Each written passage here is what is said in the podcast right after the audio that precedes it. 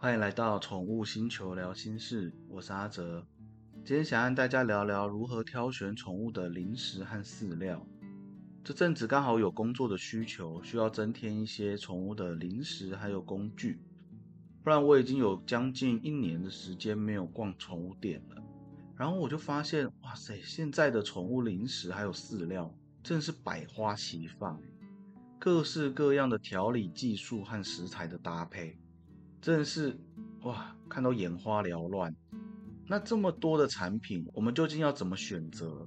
这集可能会有比较多我的主观意见，那大家就当做是一个参考。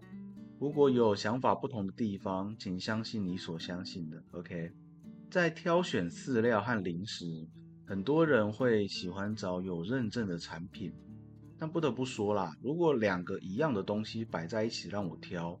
我也会倾向挑选有认证的那一个，但在台湾有真的为了宠物食品而制定检验标准的，据我所知只有 S N Q 有在做啦。可惜 S N Q 似乎没有在饲主心中留下比较深刻的印象。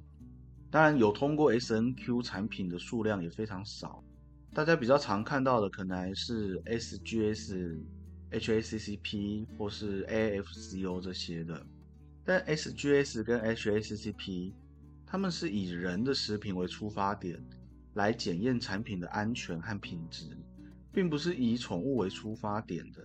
而且宠物和人的消化系统所需的营养是不一样的，所以也不能完全说人可以吃，宠物就可以吃。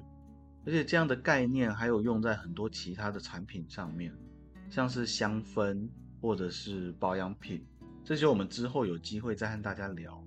所以有没有认证不会是我挑选产品的第一要件。那再来，大家会比较注意的就是成分。成分有时候马其下干乐乐等，但我的观念就是比较喜欢自然的东西，所以我会偏好选择成分简单而且标明清楚的。有很多成分表上面就写禽肉或是鱼肉，那是鸡鸭鹅哪种禽肉？是鲑鱼、鲷鱼还是哪种鱼？但是使用肉粉还是使用副产品，都要标示清楚，不然在营养上的落差会蛮大的。我们今天不聊食物的性味啦，不然用食疗的概念来看，鸡和鸭的性味也不一样，有些还会用很少见的食材。我有看过加黑酵母、啤酒酵母或是金盏花的，这些我们平时也不常摄取的食物，我就比较不会去选择。毕竟不清楚吃下去的状况是怎么样，然后食品里面一定也会有一些添加剂。现在比较少使用防腐剂啦，但一定会有抗氧化剂在里面，可能会用 BHT 或是 BHA。那天然的抗氧化剂就会用维生素 C、维生素 E 或是添加迷迭香。那有些会额外再增加像化毛剂、增味剂、诱食剂。添加剂并不是多多益善的东西啦，而且有时候成本考量，厂商会使用化学的添加剂，这个大家在选择的时候可以留意一下，尽量选择没有过多添加剂的食品啦。所以总结一下这些重点：第一，成分要标明清楚，是什么动物的肉，是肉粉还是副产品；第二，尽量选择添加剂含量低的产品。第三，并不是有认证的产品就一定是好产品，还是要取决于成分和品质。其实宠物的吃啦，真的是一个很大的课题。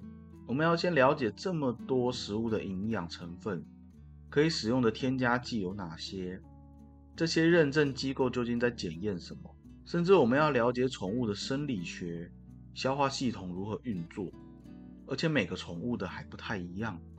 像我的狗。有些听众可能知道啦，它原本是流浪狗，之后才被我收编的。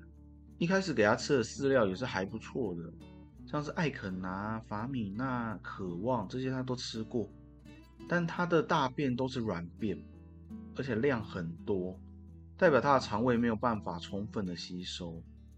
后来就尝试让它吃比较低阶的饲料，两公斤一百五十元的那种，它就吸收的很好，它就开始长肉了。而且它的消化更适合一天一餐的模式。之前一天两餐、三餐的时候，吃进去就很容易吐。试了好久才抓到现在吃饭的频率还有克数，所以也不是说东西越贵它就一定越好，必须要适合宠物本身的身体状况。说不定人家明明是天使要来报恩的，我们却花一大堆钱还养得很痛，那方向就不对啦。希望大家听完这集有更了解，在帮宠物挑选饲料和零食的时候，我们可以注意的地方。那有任何想听、想了解的宠物知识、宠物议题，都欢迎在下方留言，或是到粉丝团私讯让我知道。篇幅比较短的内容，或是额外的知识补充，都会在粉丝团用文章的方式呈现。那我们下周见啦，拜拜。